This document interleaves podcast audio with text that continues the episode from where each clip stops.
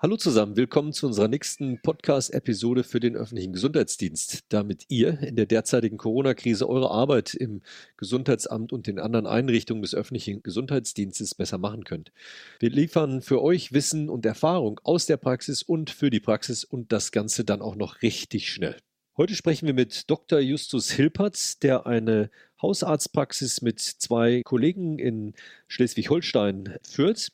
Justus Hilpert hat lange Jahre in der Intensivmedizin gearbeitet, in leitenden Funktionen und ist dann aus dem Krankenhausbetrieb in die hausärztliche Niederlassung gegangen. Und ich bin gespannt und interessiert daran, was er denn eigentlich so zu erzählen hat von der Intensivmedizin und der Hausarzt. Da wollen wir noch mal reinhören. Justus, wie sieht denn eigentlich so ein Arbeitsalltag eines Hausarztes in Schleswig-Holstein im Moment in Zeiten der Corona-Krise aus? Ja, also bei uns sieht es so aus, dass wir zunächst mal gemeinsam. Also ich habe zwei Partner.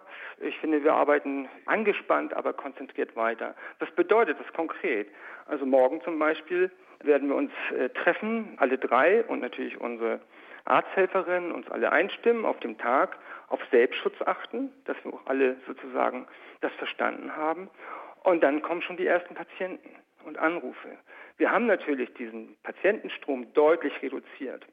Also vorne an der Tür ein Schild mit zwei Meter Abstand und lassen die dann strukturiert ins Wartezimmer, aber nicht mehr als zwei. Wir haben ein sehr großes Wartezimmer. Da kommt natürlich gleich der Gedanke nach der Schutzkleidung. Wie sieht es damit bei euch aus? Ja, also Schutzkleidung, ja, das ist sehr knapp und ist auch so eine Achillesferse in der ganzen Response, in der Antwort auf diesen Ausbruch, ne, weil wir von Anfang an natürlich gemerkt haben und auch wussten, wie anfällig wir sind ja, und nicht aus egoistischer Betrachtung, sondern wenn wir natürlich auch weiter versorgen müssen, auch wenn wir infiziert sind, unsere Mitarbeiterinnen infizieren können und so weiter und so fort. Das war immer im Fokus und wir haben jetzt an der, an der Stelle, Verteilungsstelle jetzt am Freitag eine Ausbeute von zehn Masken bekommen, zehn FFP2-Masken und zehn normalen Mund-Nasenschutz. Aber gut, man muss jetzt nicht lamentieren, haben viele dann noch äh, gejammert und, und sich auch beschwert. Das verstehe ich, aber wir sind natürlich dann schnell los und haben die dann genommen. So ist es jetzt und damit müssen wir klarkommen. Wie schafft ihr die Abstandsregeln? Könnt ihr Abstandsregeln in der Praxis einhalten? Das schaffen wir gut. Das haben wir auch lernen müssen. Also wir haben schon, dass bis das so, so im Team gelebt wird, hat es ein bisschen gedauert. Aber da sind wir jetzt, finde ich, auch sehr aufmerksam, so eine positive Fehlerkultur. Es rutscht mal was durch, da ist ganz wichtig, dass man sich nicht, ich sage es mal, anmacht, sondern Fehler gehören dazu. Das ist diese alte Hygieneregel. Ne, die kenne ich noch aus der Intensivstation. Das war ja gerade das Wichtige, dass man sich nicht äh, sozusagen korrigiert, den Finger zeigt. Und das, finde ich, machen unsere, auch meine Kollegen, ganz toll. Ich. Darf ich nochmal nachfragen, wo habt ihr die ganze Ausrüstung bekommen? Also diese zehn Masken, du hast von der zentralen ja, das, Ausgabe gesprochen. Genau, wir haben jetzt die, die Behörden bemühen sich ja und auch die, die Kassenärztliche Vereinigung äh, reagieren und es wird jetzt sozusagen ressourcenorientiert verteilt. Die Hausärzte sind natürlich besonders im Fokus und auch andere Ärzte. Und das wird jetzt wie so ein Katastrophenmanagement auch kommuniziert und dann fährt jemand von uns hin und von anderen Partnern oder anderen beteiligten Praxen und dort wird das zentral ausgegeben. Jetzt keine Schutzkittel oder so, und diesmal waren es eben Masken. Schutzkittel haben wir auch begrenzt leider nur. Aber noch genug. Und wie sieht es mit Desinfektionsmitteln aus? Das war ja auch immer so ein Thema in der Vergangenheit. Ja, das war wirklich schwierig. Da haben wir selber eben, ich sage mal, bottom-up, how to do it, uns versucht da durchzuhangeln und natürlich schnell reagiert und glücklicherweise auch jetzt zumindest so viel bekommen, dass wir jetzt die nächsten ein, zwei Wochen klarkommen. Also wir haben ja auch äh, extra Spender anbohren lassen von unserem Handwerker, den wir auch kennen und der hat auch sehr toll mitgearbeitet. Also sozusagen diese kleinen Steps umgesetzt, um, um da die Hygiene hochzufahren. Noch haben wir was, aber das könnte knapp werden. Ja. Wie arbeitet ihr denn mit dem Gesundheitsamt zusammen? Habt ihr direkten Kontakt? Kriegt ihr Informationen regelmäßig? Also wir hatten wenig direkten Kontakt. Ich habe jetzt grundsätzlich mal einen hohen Respekt immer schon gehabt, weil ich dachte, das ist jetzt keine Kritik, aber die, die haben so viel zu tun. Also ich hatte wirklich ein maximales Einfühlungsvermögen für meine Kolleginnen und Kollegen am Gesundheitsamt. Und äh, wir haben es vermieden, dort mit denen zu telefonieren. Wir haben auch am Anfang natürlich keine wirklich gut strukturierten Infos gekriegt, aber das ist jetzt nicht, weil die nicht funktionieren, weil die einfach überlastet sind. Ne? Und das hat sich ja auch in den letzten Wochen besser kanalisiert. Auch wir Ärztinnen und Ärzte wussten besser, wie wir jetzt da die Anfragen nicht dürfen einfach. Ne? Viele haben ja auch aus Hilflosigkeit gesagt, ruft mal das Gesundheitsamt an, diese Nummer. Und das ist deutlich besser geworden. Ja. Aber äh, direkten Kontakt haben wir nicht gehabt. Also und die Kassenärztliche Vereinigung als eure ja, koordinierende Stelle irgendwie auch? Kommen da Informationen? Da kommen Informationen, da kriegen wir so Newsletters. Und da müssen wir auch jeden Morgen gucken, also im Faxgerät und es ist natürlich auch digital zu sehen. Und da finde ich, ist das in den letzten Wochen, ist ja eigentlich seit dem 4. März, also das war ja ein Meilenstein, als die Intensivmediziner in Italien sich getraut haben, einfach mal aus erster Hand das als E-Mail an die Intensivmediziner zu schicken. Die E-Mail habe ich auch gekriegt. Und seitdem hat sich die Welt verändert. Und jetzt läuft es sozusagen seit diesen, ist jetzt drei Wochen her, sind die Anpassungsinformationen gut strukturiert, nicht optimal, aber da würde ich jetzt sagen, das ist deutlich besser geworden. Was waren denn das für Informationen von den italienischen Intensivmedizinern, die sich so berührt haben? Und was würdest du jetzt auch, du hast ja lange Jahre Erfahrung in der Intensivmedizin an der äh, Charité gesammelt. Was würdest du sagen, was, Absolut, hat, ja. was, was du sozusagen mitgenommen hast in die Praxis und was du jetzt der Praxis, also aus der ja. hausärztlichen Praxis wieder an die Intensivmediziner mit auf den Weg geben würdest? Naja, also grundsätzlich war, dieses, war das ja ein Schreiben von den Kollegen dort aus Mailand, die ja, das sind ja auch wirklich Leute, die sehr gut sind, also das sind auch bekannte Persönlichkeiten, sag ich mal, in der Intensivmedizin und die haben an die Europäische Gesellschaft für Intensivmedizin diesen, äh, diesen ja, dramatischen Appell letztendlich, für mich war es eigentlich ein Hilferuf, ja, geschrieben und gesagt letztendlich, get ready now, ja, und genau beschrieben, was bei ihnen eben abläuft. Selbstschutz, wenig Ressourcen, zu wenig Intensivkapazitäten, Personal muss geschult sein und so weiter. Und das ist ähm, auch veröffentlicht worden. Und das war für mich ganz klar im, im, im Kommunizieren mit meinen Kollegen in der, in der Allgemeinmedizin ganz wichtig, dass man dieses Verständnis bekommen hat, dass diese exponentielle sozusagen Epidemiekurve kommen kann und auch schon da war in Europa. Die war in Wuhan da, die war jetzt dann in Italien. Und das war für das Verständnis ganz, ganz wichtig. Flatten the curve. Merkt ihr denn schon bei euch in der Praxis diese Exponentialität der Kurve oder ist es? Ist wir merken jetzt, also Schleswig-Holstein hat ja glaube ich 1000 Fälle. Wir haben schon jetzt zunehmend auch Quarantänepatienten, das auch ein ganz besonderes Thema ist, die wir dann noch nicht physisch direkt behandeln. Das kann noch kommen, aber natürlich nur mit Schutzausrüstung. Äh, man kann nicht äh, in eine Wohnung gehen und jemanden untersuchen. Das ist nicht gut. Aber per Telefon. Und da gibt es auch strukturierte Anweisungen und vor allen Dingen Hilfen, wie man die jetzt führt durch diese Krise, wenn sie Patienten eben 14 Tage mit Symptomen zu Hause sind. Und das wird mehr. Definitiv. Das wird auch diese nächste Woche mehr sein. Das wird alles kommen und da muss man sehr konzentriert agieren. Ihr macht Ganz sozusagen schon telefonische Hausbesuche. Also ihr schreibt, genau. Äh, ruft Hatte die an, anstatt hinzufahren? Ja, logisch. War sehr, für mich sehr berührend auch, weil ich erfahren durfte, wie viel Ängste doch Patienten haben, die sozusagen möglicherweise positiv sind oder auch positiv sind. Die sind natürlich beunruhigt und die haben auch berechtigterweise Ängste und dann auch gerade nachts kriegen sie Luftnot. Vielleicht haben sie jetzt nicht unbedingt Luftnot, aber sie spüren das.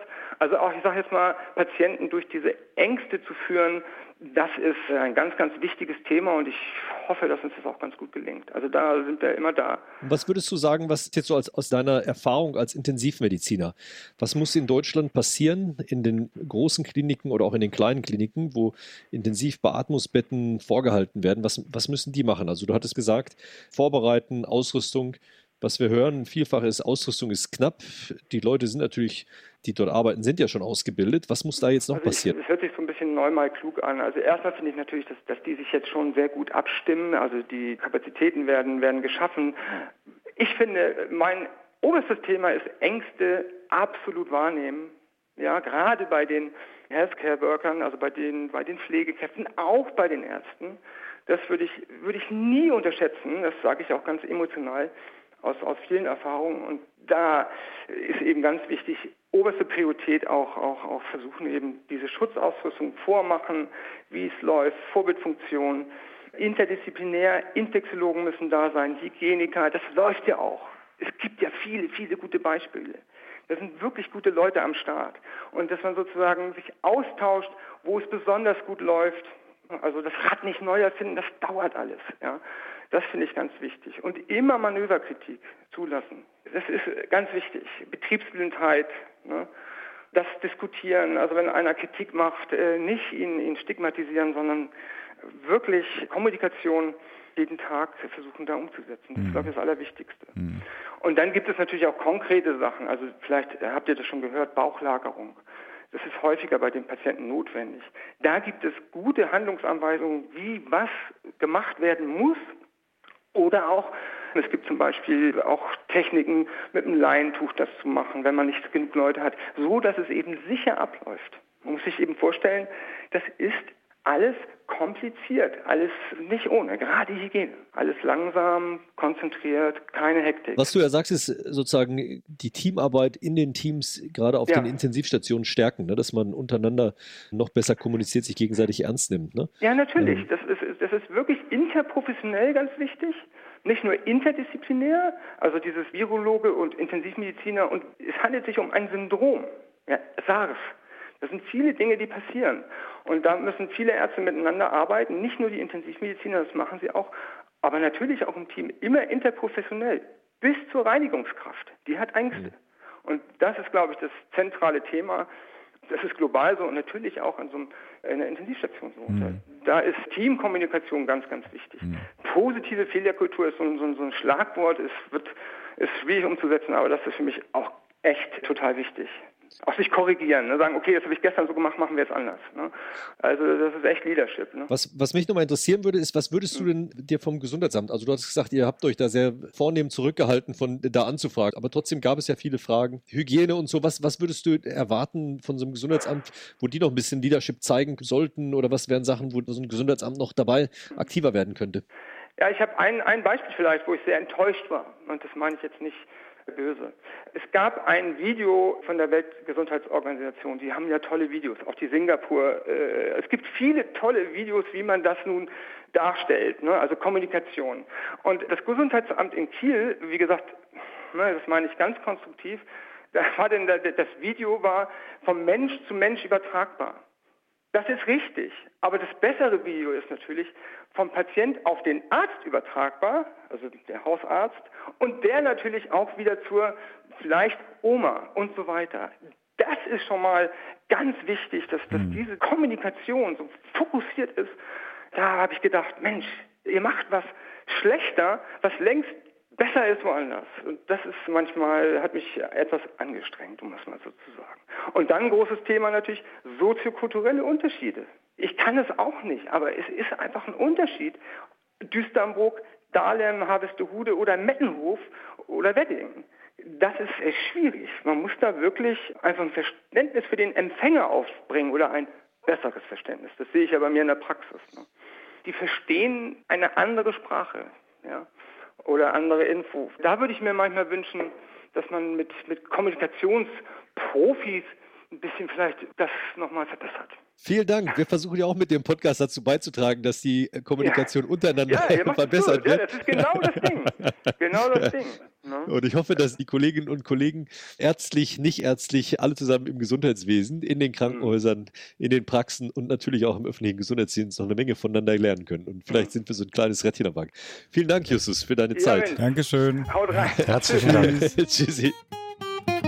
Mensch, Fehlerkultur hat der Justus Hilpert angesprochen. Das fand ich total wichtig, da sich Gedanken drüber zu machen und auch jetzt in so einer Situation, wo eh alle unter viel Stress sind, zu akzeptieren, dass Fehler passieren und damit offen und transparent umzugehen. Das ist, mhm. glaube ich, etwas, wovon wir noch eine Menge lernen können. Oder was meinst du, Detlef? Ja, das hat mich schon sehr stark beeindruckt, aber ich fand es einfach auch toll, dass er sich wirklich auch mal in die Situation der Behörden versetzt hat, die jetzt einfach wirklich extrem viel zu tun haben und bestimmte Anforderungen schlichtweg nicht erfüllen können. Sie steht ja nicht im bösen Willen. Und dann hat er auch noch gesagt, man muss sich eben auch so ein bisschen in die Gegenseite versetzen, um ein Gefühl dafür zu kriegen, was denkt denn der andere? Das kommt mir auch insgesamt zu kurz. Nee, war ein schönes, interessantes Gespräch. Ein Punkt, der mir auch noch im Kopf blieb, war die Frage nach der Leadership. Ne? Also wer führt äh, in dieser Situation? Und wir haben viel darüber gesprochen, dass das im Führungsstab geklärt sein muss, wer da die Führung übernimmt und wie das organisiert ist.